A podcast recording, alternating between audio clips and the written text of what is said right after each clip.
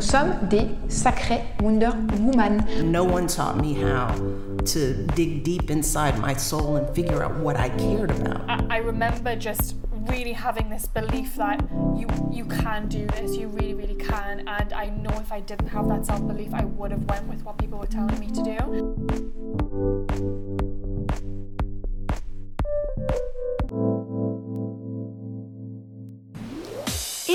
Bienvenue dans un nouvel épisode de Let Women Talk About Entrepreneurship, le podcast qui partage mes discussions avec des jeunes femmes entrepreneurs afin de t'inspirer et de te donner les outils pour toi-même te lancer dans tes propres projets. Aujourd'hui, on se retrouve avec Valentine Robin, la fondatrice de ACO Paris. Petit extrait tout de suite. Et j'avais vraiment peu de vêtements et, c'est là où je me suis rendu compte que ces vêtements-là, c'était des vêtements auxquels je tenais, que j'étais capable de mettre tous les jours, d'adapter. Et pour moi, c'est ça qui est important. Et c'est ça la vraie valeur de la durabilité du vêtement. C'est des vêtements qu'on garde, qu'on porte, qu'on reporte, qu'on associe, qu'on adapte, etc.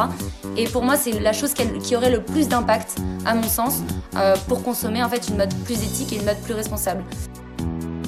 Un tour du monde qui mène à un déclic, une usine partenaire, des chemises unisexes entièrement conçues à partir de matières responsables. C'est un peu comme ça euh, que j'ai envie de résumer la belle aventure dans laquelle Valentine s'est lancée. Alors Valentine a débuté son parcours entrepreneurial en se lançant dans un tour du monde avec pour objectif d'interviewer des entrepreneurs locaux sur sa route. Une des plus grosses leçons qu'elle en a tirées a été l'impact positif que pouvait avoir l'entrepreneuriat. Après la visite troublante d'une usine en Afrique du Sud, Valentine se lance dans son propre projet éthique et éco-responsable, le développement de ACO, une marque de chemise unisexe entièrement conçue à partir de matières responsables. Tu vas voir, Valentine est super positive. En l'écoutant parler, on a l'impression que tout est possible quand on est passionné et motivé. J'espère que cette discussion te plaira. Je te laisse tout de suite avec. Salut Valentine, merci beaucoup d'être avec moi aujourd'hui. Euh, j'ai hâte que tu nous parles de ton parcours, j'ai hâte que tu nous parles de ta marque. Est-ce que tu peux commencer par te présenter pour les personnes qui nous écoutent et peut-être ne te connaissent pas? Oui, bien sûr. Bah déjà, merci beaucoup Vera de me recevoir et euh, merci pour cette invitation. Euh, pour être tout à fait transparente, c'est mon premier podcast, donc je suis un petit peu stressée, mais je suis vraiment ravie d'être là aujourd'hui avec toi. Euh, mon nom est Valentine, j'ai 23 ans et j'ai grandi euh, juste à côté de Paris, en banlieue parisienne. Euh, pour te faire un petit résumé et te mettre un petit peu dans le bain, j'ai deux frères et deux sœurs. J'ai eu une enfance très heureuse et, et je serai diplômée en avril du coup d'un master en entrepreneuriat à l'EDEC. Euh, donc voilà, je suis en train de terminer mes études. J'ai euh, j'ai très hâte de terminer. Et, euh, et une autre chose assez importante sur moi et je pense qui me caractérise beaucoup, c'est que je suis vraiment passionnée de voyage. Euh, et ce depuis toute petite. En fait, j'ai eu l'énorme chance d'être trimballée un peu partout par mes parents quand j'étais petite. Euh, pour des voyages incroyables et je pense que c'est vraiment grâce à eux et grâce à ces voyages-là que j'ai autant euh, de goût pour la découverte, pour les rencontres, pour les échanges et, euh, et donc, c'est une grande, grande part euh, de ma vie. Et, euh, et, par la suite, j'ai eu la chance aussi d'aller un an en Colombie dans le cadre d'un échange universitaire, d'habiter six mois à Madrid et de commencer un tour du monde que j'ai dû malheureusement arrêter à cause de, de, la Covid, mais de commencer un tour du monde au cours duquel, du coup, j'ai eu le déclic qui m'a poussé à, à vouloir créer mon entreprise. Mhm. Je pense que c'est la plus belle présentation que j'ai entendue jusque-là. C'est gentil. tu me parles, tu me parles d'entrepreneuriat, de par tes études, tu me parles de beaucoup de voyages. Euh, ça donne très envie d'ailleurs. Je sais que du coup, tu as fait un tour du monde euh, avec un très très beau projet pendant ce tour du monde. Est-ce que tu peux nous parler un petit peu de ça justement? Euh, Tu sais, comment ça a commencé Comment est-ce que l'idée t'est venue et puis pourquoi avoir lancé ce projet en particulier? Oui, bien sûr. Euh, alors en fait, dans le cadre de ma césure, du coup, c'était il y a un petit peu plus de un an et demi. Euh, j'avais envie de monter un, projet à la fois pour, euh, pour voir se développer un projet de A à Z et aussi pour mettre en place quelque chose qui a un lien avec le voyage. Comme je t'ai dit, c'est super important, donc j'ai essayé de combiner un peu projet de césure intéressant et voyage. Et, euh, et du coup, j'ai co-organisé un tour du monde à la rencontre d'entrepreneurs engagés. Donc le but, c'était vraiment d'aller sur le terrain et euh, de poser des questions à ceux qui font. Donc à ceux qui, qui, qui sont porteurs de projets qui ont du sens, euh, qui ont un impact positif sur l'environnement ou sur les populations euh, à côté desquelles euh, ces projets sont déployés. Donc c'était super important pour moi, tout ce qui est lié au contact humain, tout ce qui est lié aux découvertes de ces projets-là qui sont souvent à petite échelle. Et, euh, et je me suis pas euh, fixée de barrières d'industrie. Donc c'est vrai que j'ai rencontré des, projets dans plein plein de domaines différents, dans la food, dans l'hôtellerie, dans dans les énergies et notamment dans la mode aussi, donc dans tout ce qui est lié au textile. Moi, je viens pas du tout d'une formation mode et du coup, c'était super intéressant. Et en fait, en Afrique du Sud, donc qui était le premier pays de, de ce voyage, euh, j'ai eu la chance de visiter une usine textile qui produisait du coup du tissu pour, euh, pour plein d'entreprises européennes. Et la veille de ma visite de cet, atelier, pardon, euh, ils avaient reçu un, une annulation de commande de la part d'une marque française. Et du coup, euh, ils se retrouvaient avec sur les bras des dizaines de milliers de mètres de tissus très originaux, donc ils pouvaient pas revendre. Euh, ils avaient ni la place ni l'argent pour le stocker. Euh, le, le, tissu avait été euh, réglé et payé, donc en fait c'était même pas un problème euh, d'argent, euh, voilà. Mais du coup, ils se retrouvaient avec tout ce tissu sans savoir quoi en faire et ils le brûlaient en fait petit à petit derrière l'atelier. Et donc il y avait un énorme feu de, de, bois avec le tissu qui brûlait, une énorme fumée noire, enfin vraiment le, le cliché de, mmh. de, du déchet textile. Et en fait, ça a été un énorme choc pour moi et, euh, et surtout, je me suis rendu compte que c'était pas du tout un cas isolé en fait. Je me rendais pas du tout compte de l'impact qu'il y avait à la destruction de tissus euh, dans l'industrie textile. Et, euh, mmh. et c'est après ce choc-là, du coup, que j'ai commencé vraiment à me renseigner et à essayer d'imaginer une solution pour, euh, pour répondre à ce, à ce problème-là. Mmh. Donc là, tu me parles d'un choc un peu négatif qui a mené vers ouais, quelque carrément. chose de super positif, le lancement de ton entreprise. Mais euh, moi, il y a une question que je me suis posée quand tu m'en as parlé la première fois de ce voyage. Euh, tu sais, si tu pouvais résumer en quelques phrases euh, les plus belles leçons ou les moments positifs marquants euh, que tu as eus au cours de ces rencontres, au cours de ces échanges, euh, qu'est-ce que tu nous dirais? En fait, c'est surtout quelque chose de très humain, en fait, parce que quand on arrivait pour interviewer ces porteurs de projets-là, ils nous parlaient pas que de leur entreprise, ils nous parlaient aussi de tout ce qu'il y avait autour, euh, de, de ce qui les avait poussés à monter ces projets qui ont énormément de sens et qui sont vraiment euh, hyper bénéfiques, que ce soit pour l'environnement ou pour les personnes euh, avec, qui, avec lesquelles ils vivent. Et en fait, c'est vraiment une espèce d'intrusion dans leur, dans leur monde privé, dans leur mmh. vie à eux. Et, euh, et, cette espèce d'ouverture-là, de confiance qu'on nous, qu'on nous accordait dès le début, en fait, dès les premières phrases, c'est quelque chose de, qui m'a vraiment, vraiment marqué. Et, euh, et, je pense que ça, ça a beaucoup joué aussi euh, sur mon envie d'entreprendre. Et, euh, et ça m'a donné un, un, aspect concret de ce que l'entrepreneuriat peut créer de positif, en fait. Mmh. Et donc, tu as voulu, as voulu toi-même ensuite créer quelque chose de positif. Exactement. Après ce choc, euh, tu t'es dit que tu voulais aussi contribuer au changement. Ouais. Euh, comment est-ce que ça a commencé concrètement? Du coup, quand euh, j'ai visité cet atelier-là, il nous restait encore, du coup, normalement, euh, cinq mois de voyage. Finalement, on est rentré deux mois après. Euh, mais pendant toute, pendant ces deux mois, j'ai essayé d'axer quand même mes interviews sur sur des des initiatives écologiques dans la mode. Donc j'ai déjà rencontré beaucoup de, de petits projets, euh, que, que ce soit des projets qui, qui se basaient sur une, une matière première naturelle ou euh, sur de la précommande, sur des pièces sur mesure. Enfin, il y avait, il y avait beaucoup d'initiatives différentes. Mais du coup, j'ai essayé de rencontrer ces porteurs de projets-là. Du coup, j'en ai rencontré euh, beaucoup en Namibie et en Afrique du Sud. Euh, et, en, et, et, au Sri Lanka aussi d'ailleurs.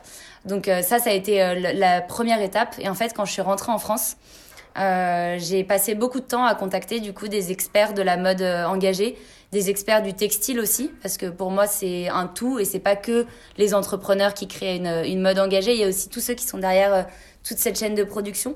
Et j'ai passé vraiment beaucoup de temps en fait à essayer de comprendre dans un premier temps euh, ce qui se passait, euh, où on en était par rapport euh, à la gestion des déchets textiles, euh, quelles étaient les initiatives qui étaient mises en place actuellement et qui étaient disponibles sur le marché français et, euh, et, à essayer de comprendre comment il serait possible de mettre en place un projet euh, qui serait un peu complet et holistique et qui permettrait de répondre à ces problématiques-là.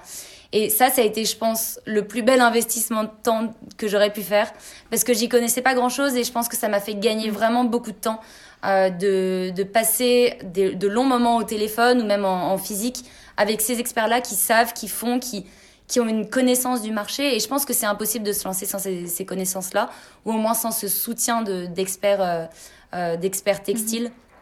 Et donc c'est vraiment ça. Et j'ai réalisé en fait qu'il y avait des, des, initiatives de mode recyclé, de mode responsable, de mode upcyclé, mais que c'était pas forcément la.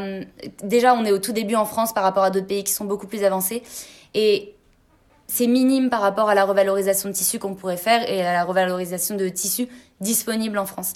Et quand j'ai fait une mini étude de marché, en fait, je suis descendue dans la rue et je suis allée interpeller des consommateurs, euh, enfin des, personnes dans la rue, et je leur posais des questions sur leur vision à eux de la mode responsable, de la mode euh, upcyclée, de la mode recyclée, de la revalorisation de tissus. Et sur les, je dirais, 250 consommateurs à peu près, peut-être un petit peu moins, que j'ai interviewé dans la rue, euh, il y en a plus de 80% d'entre eux euh, qui m'ont dit que pour eux, cette mode-là, elle était soit trop chère, soit trop farfelue, trop originale, trop difficile à porter, ou de mauvaise qualité, un peu connotée, euh, fripe, pas très propre, etc. Et c'est là je me suis dit, c'est tellement dommage. On a la matière première qui n'attend qu'une chose, c'est d'être valorisée. On a le savoir-faire en Europe euh, pour transformer cette matière en des, des, vêtements incroyables qui pourraient être portés pendant des années. Mais il euh, n'y a pas l'éducation des consommateurs qui suit en fait. Et c'est un énorme trou et c'est possible en fait de changer cet équilibre-là. Et c'est vraiment ce que j'ai envie de, de, faire du coup à mon échelle avec, euh, avec ACO. Tu le dis très bien, euh, tu sais, il y a cette pensée dominante, je pense qu'on connaît tous, euh, que la consommation responsable, c'est réservé aux riches, ou Dieu moins à ceux d'entre nous qui ont le luxe et le temps de se poser des questions sur euh, les, modes de fabrication, de production, etc. tu veux déconstruire et démystifier un peu ça à travers ta marque.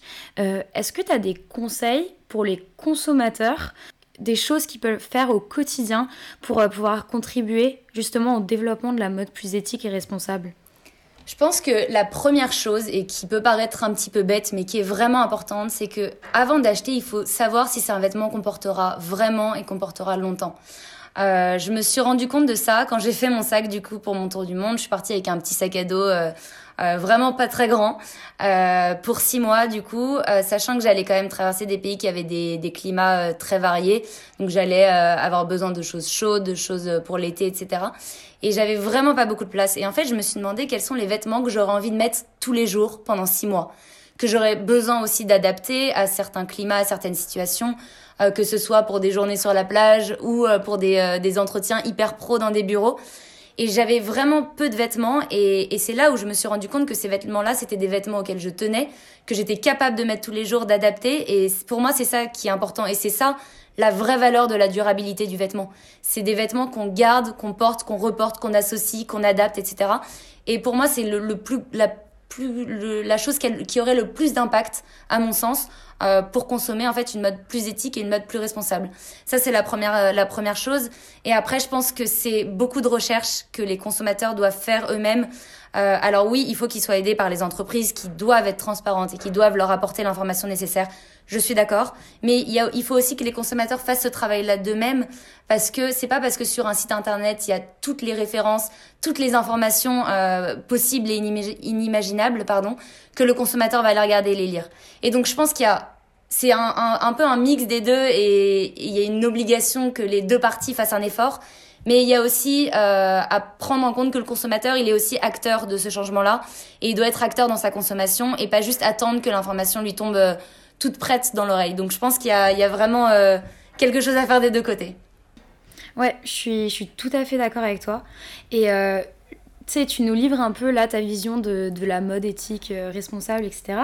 Tu me dis que tu as interrogé des experts, que ce soit en France, mais que ce soit aussi dans d'autres pays qui sont souvent, présentés comme un peu euh, antagoniques à la France, etc. Complètement. Euh, est-ce que tu as dénoté une différence de vision justement par rapport au, au marché de l'éco-responsabilité, ou aux pratiques du moins Alors, en fait, non. Et c'est ça qui m'a un peu surpris parce qu'en fait, euh, le, gros critère, que ce soit en France ou ailleurs, de l'éco-responsabilité, ça reste toujours la qualité. En fait, la qualité, elle est super mise en avant et en fait, toutes les étapes de la production qui sont imaginées, ça sera toujours en lien avec une qualité supérieure à ce qu'on peut trouver sur le marché. Et j'ai en tête là notamment une, une, une entreprise en Afrique du Sud euh, que j'ai rencontrée. On s'est super bien entendu avec le fondateur. On allait visiter les ateliers, etc. Et on a passé vraiment beaucoup de, temps avec ce, monsieur-là euh, qui avait créé en fait une marque de mode éthique et éco-responsable sans même s'en apercevoir. En fait, il avait, euh, il avait dénoté qu'il y avait un vrai manque dans le, dans le vestiaire masculin euh, de produits simples qu'on garde longtemps et qui détruisent pas la planète. Et il a créé ça, mais sans avoir la prétention de se proclamer une marque éco-responsable. C'était vraiment dans sa tête créer un vêtement qui va durer et, et qui détruit rien en fait. Et, et pour moi, c'est un peu le même discours que beaucoup de marques euh, responsables ont en France. Et, et c'est vrai que tout est toujours lié à la qualité, à la durabilité. Et je pense que ces deux, ces deux piliers, que ce soit en France ou ailleurs, ce sera toujours la même chose. Mhm. Et toi, c'est quoi un peu ta... On voit beaucoup de marques euh, éthiques et responsables se développer petit à petit. Euh, c'est sûr qu'elles ont toutes souvent des caractéristiques différentes, mais euh, comment est-ce que toi, tu te positionnes parmi tout ça? En ce moment, qu'est-ce qui se passe En fait, moi, j'ai envie de prouver qu'une mode responsable, c'est pas forcément justement une mode hyper originale, style patchwork, etc. Et j'ai rien du tout contre ça, mais je pense qu'il y a un vrai manque de produits simples, faciles à porter et éco-responsables. Et en fait, ça suffit plus aujourd'hui de dire je produis en, je produis en Europe, euh, je produis euh, des vêtements euh, sans impact, etc. Je pense qu'il faut que ce soit un tout et que ce soit complet et que ce soit une approche sincère. Et c'est ça que j'ai vraiment envie de, j'ai vraiment envie de, mettre en avant. Et en fait, j'ai passé vraiment du coup beaucoup de temps avec ces experts-là, avec les consommateurs frustrés. Et je me suis rendu compte que déjà, si le produit venait pas de l'imagination des personnes qui allaient le porter, c'était peine perdue. Les personnes qui portent le produit, dans la grande, grande majorité des cas, euh, n'ont pas leur mot à dire sur le style du, du vêtement. Et je trouve ça quand même super bizarre et super paradoxal. Et donc j'ai commencé tout ce processus par un sondage que j'ai envoyé du coup à mes proches au début. Puis il y a eu un système énorme de bouche à oreille euh, dont j'ai beaucoup profité. Et il y a eu un peu plus de 1100 personnes qui ont répondu à ce sondage-là. Donc déjà, ça a été un, ça a été super cool parce que je me dis que les personnes sont prêtes à répondre à ces, à ces questionnaires pour avoir le vêtement qui leur plaît. Donc il y a une vraie envie de la part des consommateurs. Et en fait, euh, je me suis rendu compte, du coup, grâce à ce sondage-là, que les personnes, enfin les, les, mes futurs consommateurs voulaient quelque chose de simple, euh, d'intemporel, de passe-partout, d'adaptable, d'élégant. Et sur chaque question, en fait, c'était un sondage avec simplement des images et à chaque, euh, à chaque euh, question, c'était choisir le col, choisir les manches, la coupe, la, la matière, la, la, couleur, etc. Et chaque question, il y avait au moins 80% des personnes qui étaient d'accord. Donc c'est qu'il y a quand même une, une, vraie mouvance commune et une, une vraie envie commune. Et je pense mmh. qu'il faut, en, il faut écouter cette envie-là des consommateurs. Et, euh, et, du coup, c'est à partir de là que j'ai designé la, la, chemise. Du coup, je travaille avec une styliste professionnelle et, euh, et j'ai développé cette chemise en gardant du coup toujours en tête ce, ce dont les consommateurs avaient vraiment envie. Et, euh, et pour moi, c'est ça qui est important. C'est quand même de... Oui, c'est éco-responsable, mais il faut que ce soit un, vêt un, vêtement joli, que les gens aiment porter et dans lesquels ils se sentent bien. Et, euh, et, je pense que, sans, sans, sans, jeter la pierre à aucune des marques responsables, je pense que c'est quelque chose qui peut être potentiellement un petit peu oublié sous le euh, je suis une marque green, je suis une marque éco-responsable. Il faut quand même pas oublier que la personne achètera le vêtement aussi parce qu'il est joli et parce ouais. qu'elle se sent bien dedans. Et je pense que c'est là où je me positionne un peu, c'est dans le un style vraiment qui passe pas avant l'éco-responsabilité, mais au moins au même niveau. Mmh. Non, mais c'est génial, c'est vrai. Euh, c'est vrai que la plupart du temps, on oppose un peu ces deux choses, c'est éco-responsabilité et style. C'est vrai que j'ai l'impression que populairement on se dit style fast fashion, tu vois. Exactement, ouais, complètement. Mm. Mais euh, du coup, t'as as fait, ce, as fait ce sondage, t'as eu toutes tes réponses. D'ailleurs, je trouve ça fou que t'aies eu 80% à chaque fois pour la même réponse. Ouais, moi aussi, j'étais super surprise. Ouais. Et euh, donc, tu avais ta styliste, etc.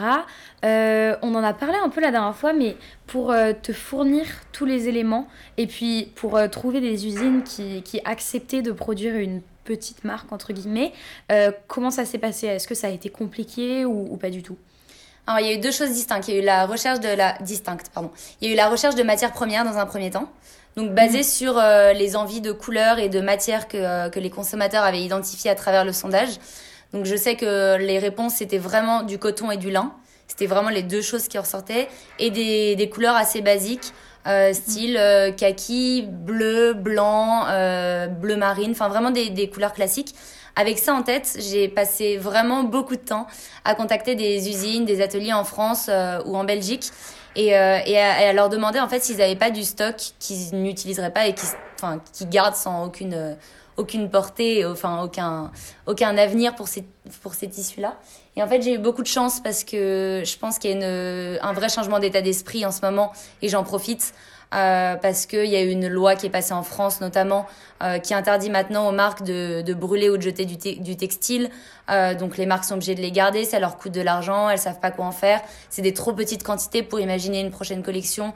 Mais enfin, il y a vraiment une envie aussi des marques de se entre guillemets débarrasser de ces, ces matières-là sans, euh, sans les détruire. Et, euh, et du coup, j'ai été quand même bien accueillie. J'avais aucun contact et j'ai eu beaucoup de chance. Et du coup, j'ai trouvé trois matières différentes pour le lancement de la première chemise. Donc, il y aura un seul patron, une seule, chemise, mais déclinée en plusieurs matières. Et à chaque fois, euh, une nouvelle matière donne un nouveau style. Et c'est ça que je trouve trop beau aussi. Et pour moi, c'est ça la beauté de la mode. C'est que ça va être exactement les mêmes mesures, mais qu'on la, qu'on la fasse en coton léger, euh, en coton épais ou en lin, ça donnera jamais la même chose. Et du coup, on peut s'approprier aussi cette chemise et, et l'adapter à son propre style. Donc ça, je trouve ça vraiment génial. Après la recherche de, de boutons, pareil. Euh, je cherchais des boutons euh, du coup adaptés aux chemises évidemment, assez discrets et vraiment de bonne qualité. Et j'ai trouvé un stock datant de 1950 euh, qui a été produit et qui est jamais sorti des entrepôts, donc euh, c'est trop dommage. Et, euh, et du coup, je suis, je suis super contente de cette trouvaille aussi. Et c'est marrant parce qu'à chaque fois, c'était vraiment une chasse au trésor. Et, et je tombais sur, sur une pépite et j'étais trop contente et j'avais l'impression d'avoir déniché enfin la bonne pièce. Donc c'était c'était long, c'était fastidieux, mais c'était super intéressant. Et à chaque fois que je trouvais quelque chose, que ce soit un tissu, un fournisseur d'étiquettes, des boutons, j'avais vraiment l'impression que c'était bon, que c'était un pas de plus vers l'avancée du projet. Donc c'était euh, quand même euh, des, des, des, bons souvenirs. Et pour le et pour l'atelier de confection, euh, du coup j'ai bah pareil, j'avais pas de contact, donc j'ai vraiment contacté des dizaines et des dizaines d'ateliers euh, à chaque fois en expliquant mon projet, en, en vraiment en appuyant sur les valeurs de la marque. Euh, qui sont très liées à la précommande parce que euh, là je vais lancer ma, première collection euh, via la plateforme Ulule euh, qui fonctionne en précommande mais même après sur mon site internet je continue cette démarche là pour être sûr de toujours produire la juste quantité donc ça déjà pour les ateliers c'est pas très facile parce qu'ils ont aucune certitude de produire au moins la quantité minimum qui est qui est propre à chaque atelier donc c'était difficile euh, de trouver quel, un atelier qui se plie aussi à cette, euh, à cette contrainte-là. Et en fait, j'ai trouvé, franchement, je pense, le meilleur atelier que j'aurais pu trouver pour mon projet. Euh, déjà, c'est un atelier qui est spécialisé dans la chemise, donc il y a un savoir-faire qui date de 1960, euh, toujours dans la chemise, avec les mêmes travailleurs, avec vraiment un savoir-faire qui est de très haute qualité. Euh, c'est un atelier qui s'adapte à, à mon modèle de précommande, qui ne fait pas d'objection à ce qui est plus ou moins de commandes passées pour, euh, en fonction des mois, en fonction des, des campagnes. Donc ça, c'est vraiment génial. Et surtout, on a un feeling énorme et c'est ça qui est super important. Enfin, on sait presque tous les jours au téléphone. Là, ils sont en train de concevoir mon prototype euh, du coup pour que je puisse euh, tourner le, le shooting photo, la, la, vidéo de campagne, etc.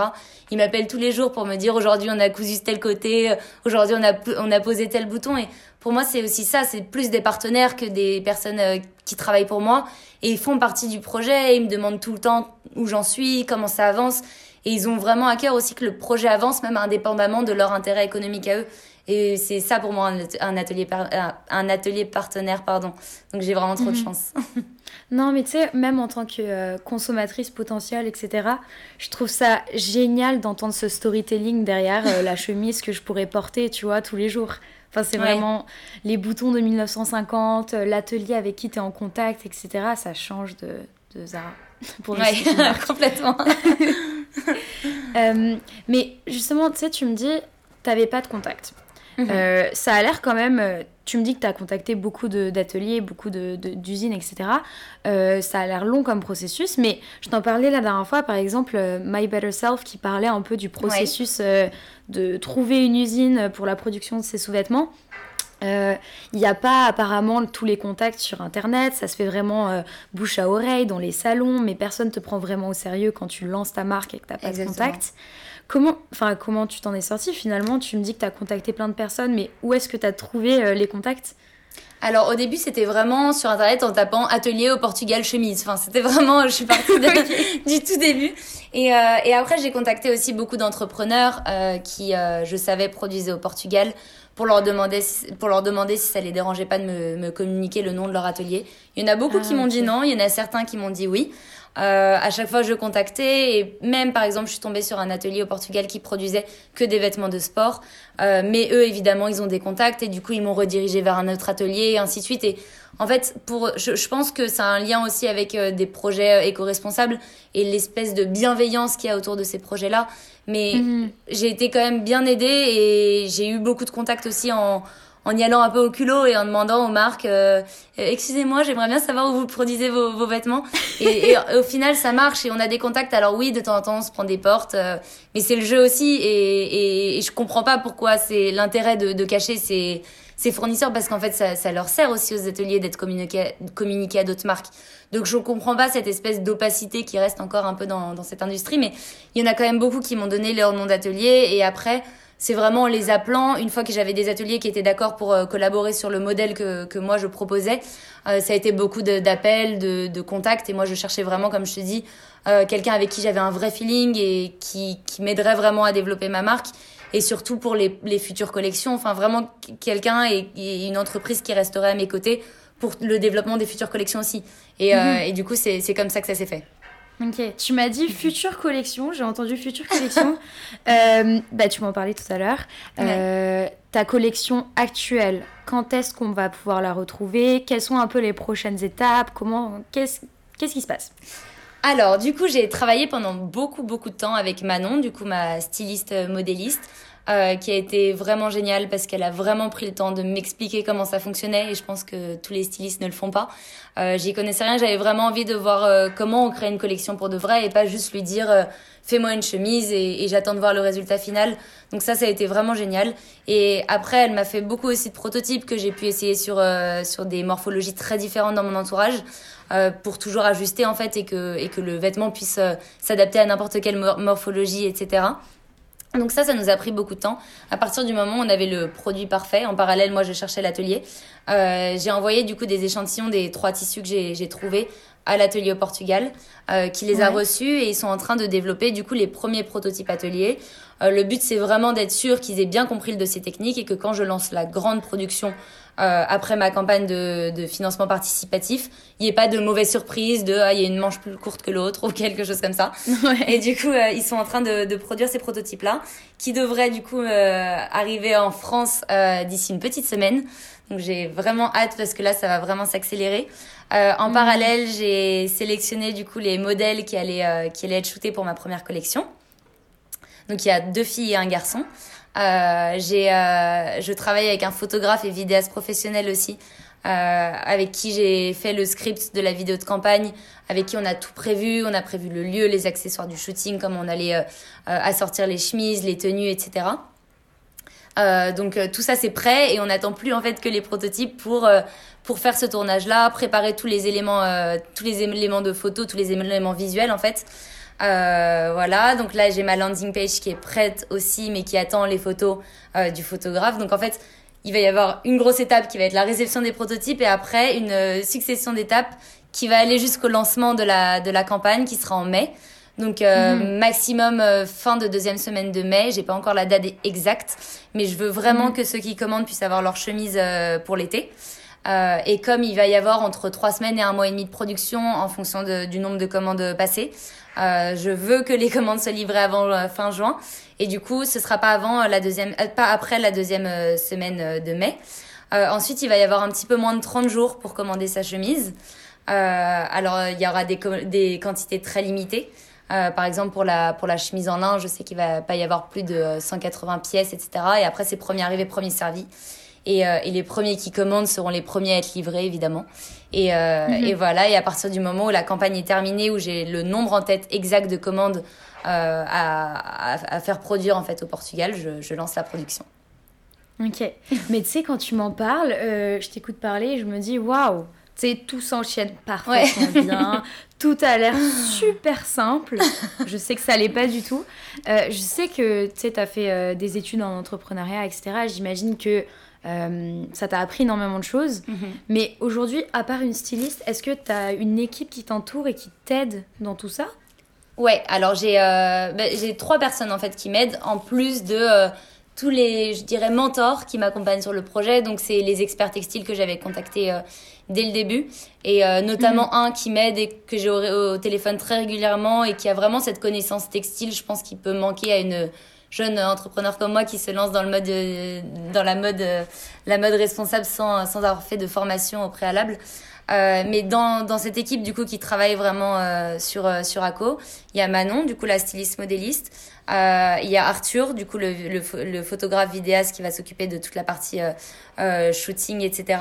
Et il y a Sarah qui est graphiste et qui m'a qui m'a vraiment beaucoup aidé sur tout ce qui était image de marque qui est pour moi super importante pour une jeune marque qui se lance euh, notamment sur euh, Instagram, enfin des, des, des, trucs bêtes, mais refléter vraiment l'atmosphère et, euh, et l'image de marque à travers les photos, etc.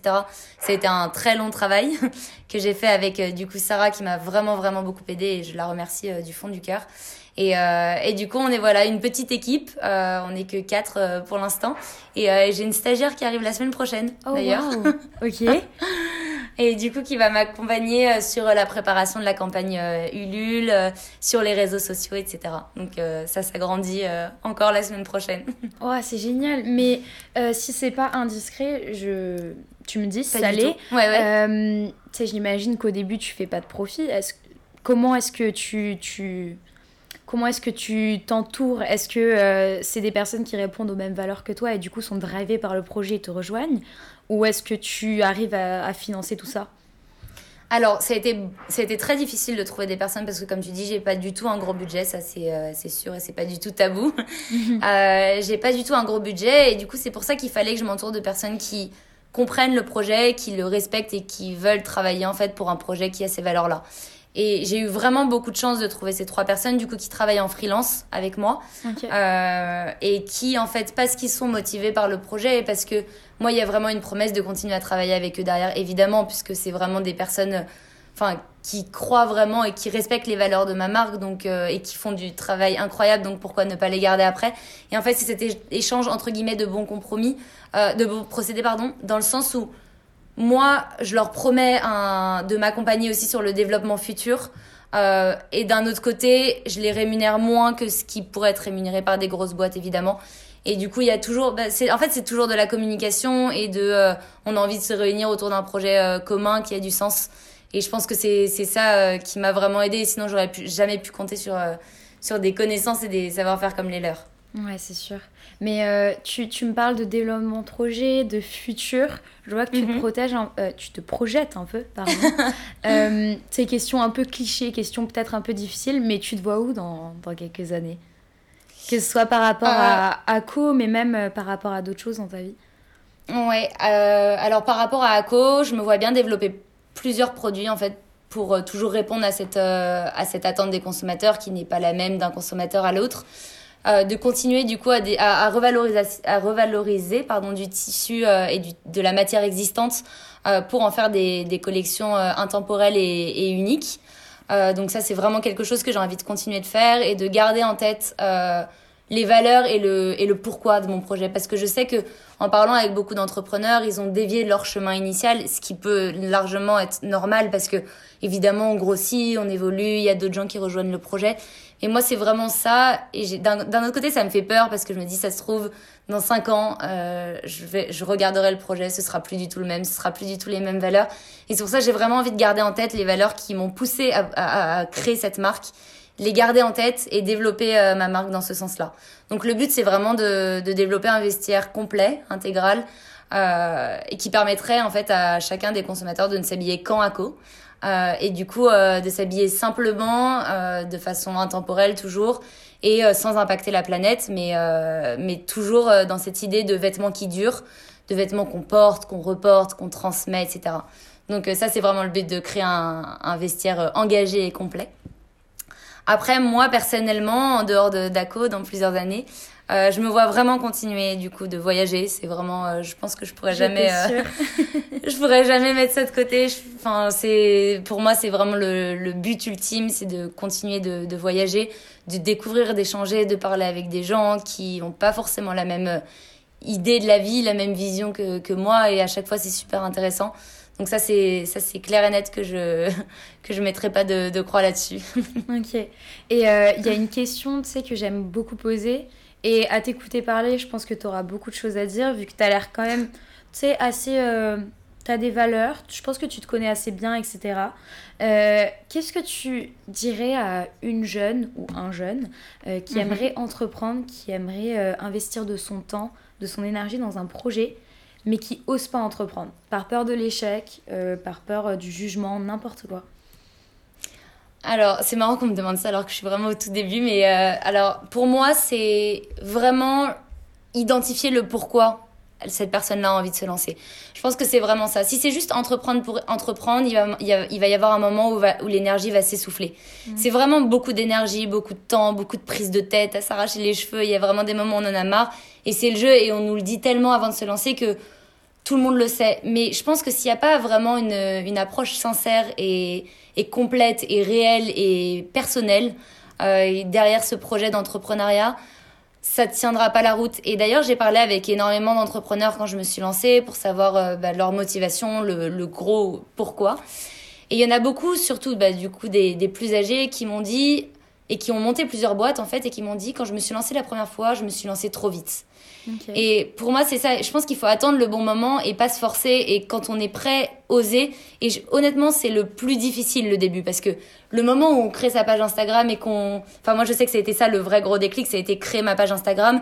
Et ça y est, c'est fait, je le lance pour de vrai et les personnes peuvent vraiment voir ce que c'est. Et c'est ça qui est stressant pour moi. C'est le. Je fais un pas en avant et j'assume devant tout le monde que je me lance pour de vrai. C'est ça qui est difficile. Mais une fois qu'on a fait ça en vrai et qu'on est motivé et qu'on a cette approche sincère derrière, c'est même plus tant difficile, ça, reste une suite de, choses logiques. Donc vraiment, il faut qu'il y ait une, une approche euh, sincère, c'est vraiment ça que je dirais, et que ce soit pas se lancer et entreprendre pour entreprendre parce qu'on sait pas quoi faire d'autre ou, euh, ou parce qu'on a vu une personne qui a entrepris et sa vie a l'air trop cool. Mhm. il, faut, il faut vraiment que ce soit personnel, je pense, et qu'il y ait une que soit ça part d'un déclic profond ou soit d'une réflexion qui a mûri et qui a pris du temps mais que ce soit quelque chose auquel on s'accroche et on sait que c'est c'est sincère et réel. Ouais, mais tu sais c'est ce que c'est ce que beaucoup de mes invités puis beaucoup d'entrepreneurs rabâchent tout le temps. Mm. Si t'es pas passionné, il y a mm. un moment où, tu vas lâcher parce que c'est tellement dur. Ouais. Franchement, c'est impossible. Mais tu vois, il y a plein de personnes qui disent faut trouver son pourquoi, faut être passionné par ce que tu fais, etc. Mais justement, comment tu trouves ton pourquoi? Bah, c'est une question que je me suis vraiment énormément posée parce que moi, euh, mon père est entrepreneur, il a créé beaucoup de choses et je pense que c'est, il y est pas pour rien dans mon envie d'entreprendre. Je me suis toujours dit et j'ai toujours gardé dans un coin de ma tête que j'avais envie de créer quelque chose qui a du sens, euh, quelque chose euh, qui me passionne, quelque chose dans, dans, lequel personnellement je serais investie, mais sans avoir envie de me lancer tout de suite. En fait, c'est arrivé beaucoup plus tôt que prévu. Je comptais pas du tout lancer mon entreprise si tôt. Euh, je comptais euh, au début terminer mes études, euh, avoir un stage de fin d'études classique, éventuellement rejoindre une entreprise et pourquoi pas me lancer plus tard.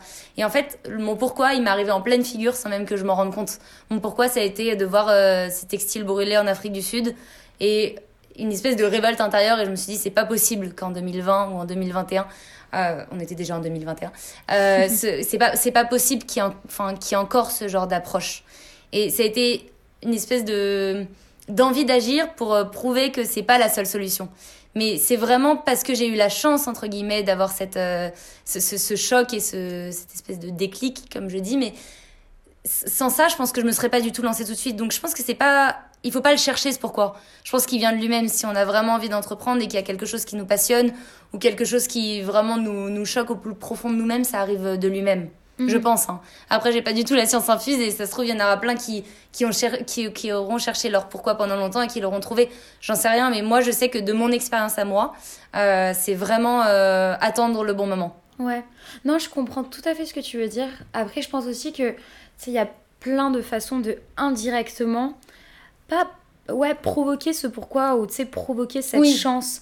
Euh, bah, les voyages, t'en as beaucoup parlé.